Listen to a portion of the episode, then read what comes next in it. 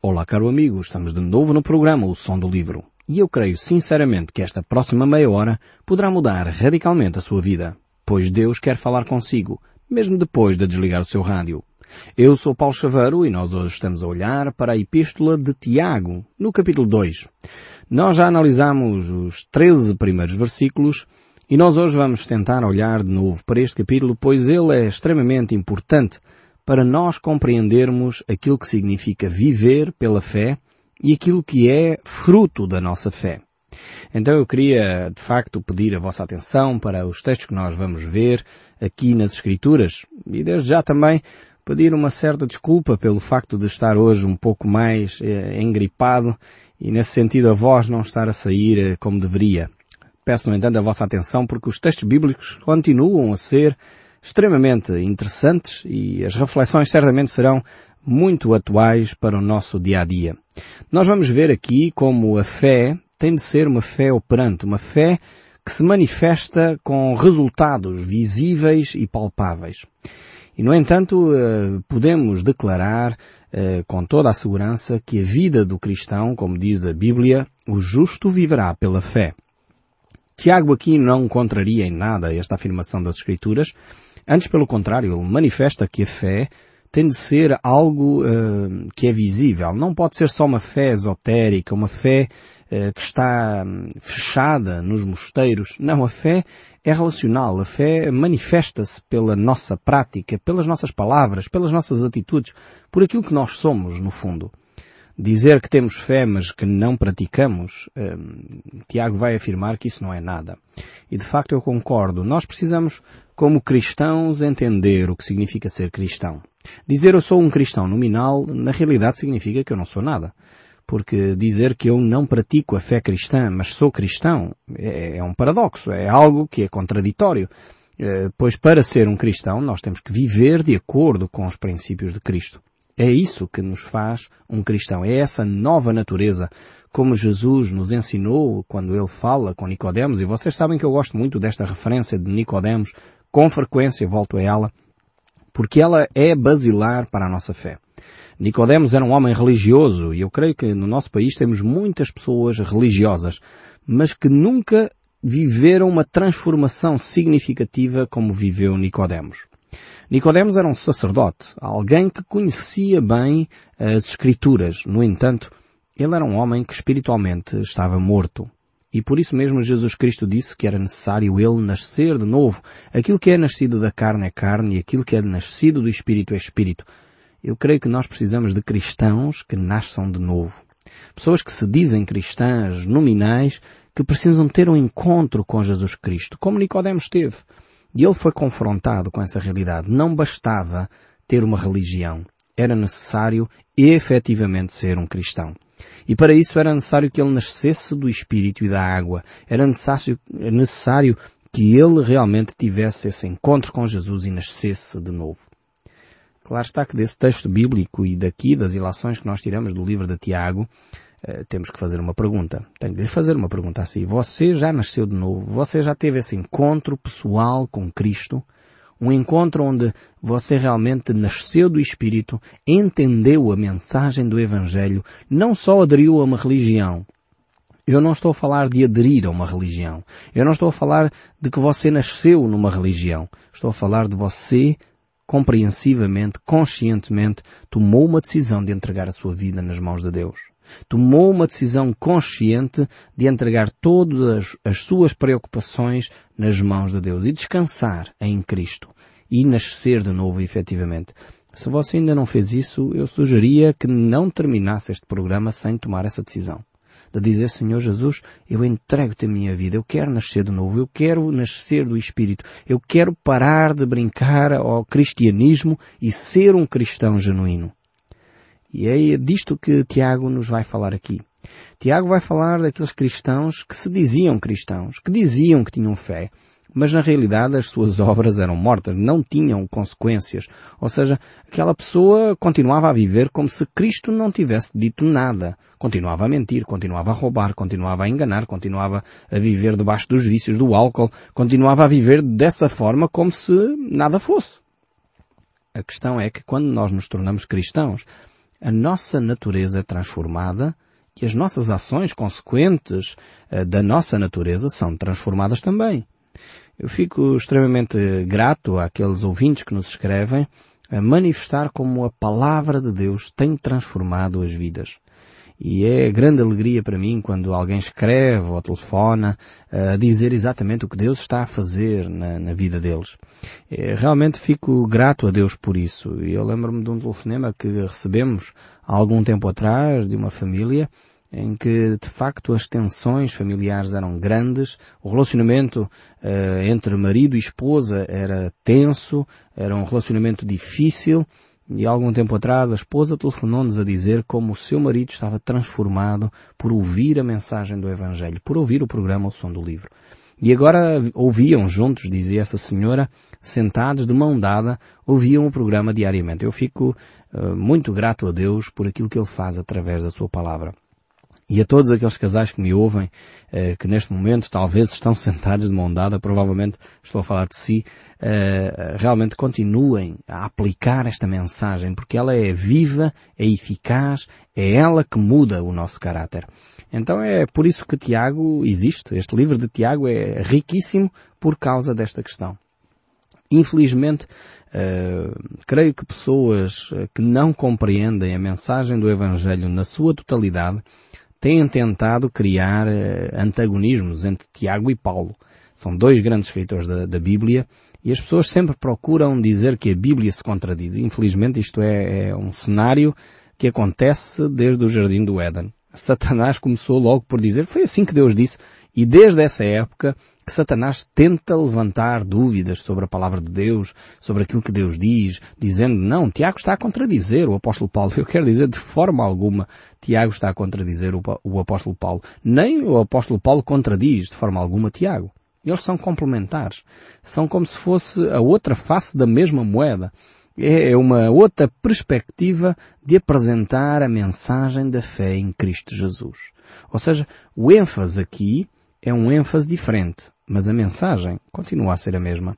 Tiago dá o ênfase uh, na prática da fé. Ou seja, a fé tem que ser uma fé consequente.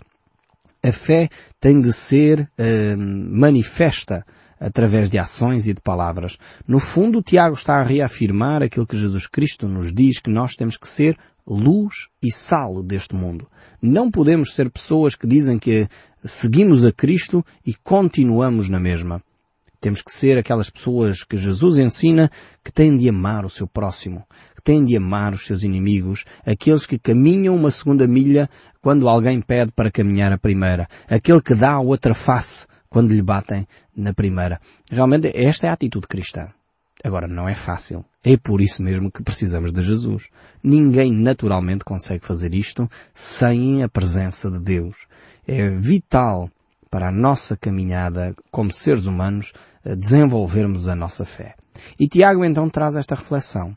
Os cristãos estavam naquela época a negligenciar a prática cristã, estavam a se tornar cristãos nominais e, e Tiago tem de escrever, dizer, não, a fé cristã tem de ser uma fé que é manifestada pela prática. Se dizemos, eu creio isto profundamente, concordo profundamente com Tiago quando ele, quando ele nos desafia a esta vivência, se nós dizemos em Portugal que somos 98% de cristãos, o nosso país teria de ser diferente.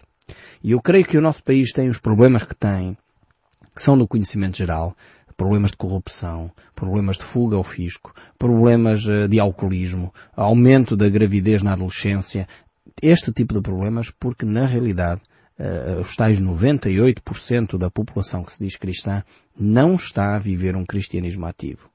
Mesmo desses 98%, uma revista uh, conceituada no nosso mercado uh, fez uma estatística dizendo que desses 98%, só 4% eram efetivamente praticantes uh, da fé católica e 1% praticantes da fé evangélica, 5% da população. mesmo assim, esses 5% continuam sem ter um impacto significativo no nosso país. Precisamos realmente de transformar a nossa nação de dentro para fora. Não só são políticas uh, adequadas que vão alterar o nosso país, tem de ser o coração do homem. E essa transformação só acontece quando Cristo vem e traz o um novo nascimento. Então é neste contexto que Tiago escreve. E é aqui que nós gostaríamos de centrar a nossa atenção. Eu gostaria então de ler Tiago, capítulo 2, verso 14, onde nós lemos assim. Mas, meus irmãos, qual é o proveito se alguém disser que tem fé, mas não tiver obras? Pode acaso semelhante fé salvá-lo? Esta é uma pergunta que Tiago faz e no fundo Tiago está a referir-se aqui àquela atitude hipócrita de pessoas que dizem ter uma fé, dizem que têm uma religião, dizem que vivem dentro dos padrões uh, de Deus, mas na realidade a sua vida privada, a sua vida pública não reflete essa dita fé. Por isso mesmo ele pergunta, será que isto é realmente uma fé? No fundo o que ele está a questionar é, é exatamente isto. Ele está a questionar a própria fé. Ou seja, se eu digo que tenho fé, eh, consequentemente, eh, esta fé tem de ser manifesta. E por isso mesmo, se esta fé não está a ser manifestada, a pergunta é, será que esta fé realmente é uma fé genuína? É o que Tiago está a levantar como questão. Eh, no fundo é a mesma coisa que nós poderíamos olhar para uma árvore uh, e dizer esta árvore é uma macieira, mas se ela depois de algum tempo começa a dar peras, provavelmente nós enganámonos. Lembro-me que a minha mãe tinha lá no quintal um arbusto que estava a crescer muito e nós pensávamos, bem, é capaz de ser uma árvore de fruto, mas não sabíamos que fruto era aquela, que árvore de fruto era aquela. E, mas mesmo assim mantivemos aquela árvore que foi crescendo, foi crescendo, Uh, e nós não sabíamos, porque não percebemos muito de agricultura, uh, não sabíamos, não fazíamos a menor ideia que tipo de árvore era aquela, até que ela deu fruto. E quando ela deu fruto, nós percebemos, aquilo afinal de contas, era um pessegueiro. Uh, e, e, realmente, quando nós ignoramos o, o que é a agricultura, quando ignoramos as árvores, só pelo fruto vamos descobrir efetivamente que tipo de árvore é, é que é aquela. E na realidade Tiago está a dizer o mesmo. Ou seja, o cristianismo uh, só é identificado quando ele começa a dar fruto. Não podemos dizer que aquela árvore eh, é um pessegueiro, a menos que conheçamos pelas folhas, enfim, pelo tipo de ramos. Agora, quando nós somos ignorantes sobre esta matéria, que era o nosso caso lá sobre este pessegueiro, só quando ele deu fruto é que nós percebemos que afinal aquilo era um pessegueiro, não era uma nespereira, não era uma figueira, bem, a figueira é mais evidente, não é? Também não somos assim tão ignorantes. Mas não era uma outra árvore diferente, uh, e por isso mesmo tivemos que esperar que desse fruto. Tiago reafirma esta verdade. Ele diz que a fé cristã tem de dar fruto obrigatoriamente. Sem fruto, aquela árvore fica sempre uma incógnita. E é aqui que Tiago levanta a questão Será que efetivamente este tipo de fé que não dá fruto é realmente uma fé genuína? Uh, todos nós uh, que, enfim, talvez gostamos um pouquinho destas questões da agricultura, se tivéssemos uma árvore que nós semeamos uh, e esperávamos que ela desse fruto e ao fim de X tempo não dá, e já ultrapassou a árvores que às vezes levam 6, 7 anos a dar fruto, mas vamos imaginar que passaram 15 anos e continua sem dar fruto. Se a pessoa não necessita da sombra daquela árvore e se calhar até nem dá uma grande sombra, o melhor é arrancar ou cortar aquela árvore e colocar lá outra que dê. Então esta tem sido o raciocínio do próprio Senhor Jesus Cristo. Ele conta uma parábola deste género. E efetivamente o cristianismo tem que ser um cristianismo vivido, um cristianismo onde uh, o fruto, onde as nossas ações são claramente manifestadas, são claramente identificadas. Há fruto que acontece e se vê. Eh, o cristianismo sem testemunho, sem obras, eh, é realmente uma fé teórica, uma fé, enfim, mística, mas que não tem um respaldo no dia a dia. É por isso que Jesus Cristo salientou tanto a importância de quando virmos alguém com sede, dar-lhe de beber, quando virmos alguém com fome, dar-lhe de comer, quando virmos alguém que precisa de ser eh, vestido, dar-lhe roupa. Então é, é um cristianismo que tem de ter prática, tem de ter ação. Mas não podemos também ao mesmo tempo confundir as coisas. Não é a ação que nos faz cristãos. Ainda que Tiago aqui vai, vai dar muito ênfase neste aspecto, temos de colocar uh, as coisas no devido lugar. Não é uh, a nespreira ou a macieira ou o pessegueiro, não é o fruto em si uh, que define a árvore. É a árvore que dá fruto. Temos sempre que ter esta perspectiva, não é? Porque senão confundimos as coisas. Se nós vamos começar, e o debate tem sido sempre este, se vamos começar a dar mais ênfase ao resultado, à ação, do que ao ser, então confundimos tudo. Necessitamos efetivamente de pôr as coisas no seu devido lugar. Primeiro tem de vir a fé, sem dúvida alguma. Mas essa fé tem de ser uma fé genuína, uma fé que efetivamente se manifesta transformadora no nosso caráter. Uma pessoa diz que tem fé, mas sabe que a Bíblia diz para não ser uh, iracundo, não ser uma pessoa irada, não estar constantemente aos gritos, e está constantemente a fazer isto, provavelmente há aqui qualquer coisa que precisa ser trabalhado ao nível da espiritualidade. A Bíblia mostra que o fruto do Espírito é. E lá, e lá define uma série de características que têm a ver com o nosso caráter. Pacífico, longânimo, benigno. Então são, são, no fundo, traços, são aspectos uh, de uma só, uh, de uma só pessoa. Portanto, então temos que ter esta perspectiva mais abrangente uh, da fé. A fé é um, é um elemento, no fundo, eh, motivador. A fé é aquilo que é, eh, no fundo, o primeiro motor de arranque para todas as coisas. Mas depois tem que acontecer alguma coisa mais, não é? E Tiago está, de facto, a refletir sobre esta questão e por isso mesmo as virtudes cristãs, as virtudes no crente, têm de ser manifesto. E o desafio aqui, que ele sempre vai uh, travar, Tiago vai trazer até nós, uh, tem a ver com como é que nós reagimos em situações de crise.